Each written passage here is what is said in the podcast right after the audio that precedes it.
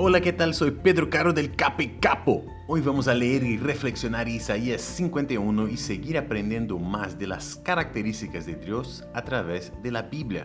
Preste atención al versículo 5. Dice, ya se acerca mi justicia, mi salvación está en camino.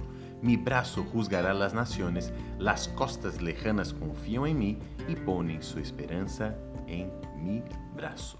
No sirve de nada reconocer que Dios es el creador y Señor del universo y no confiar que Él hará justicia.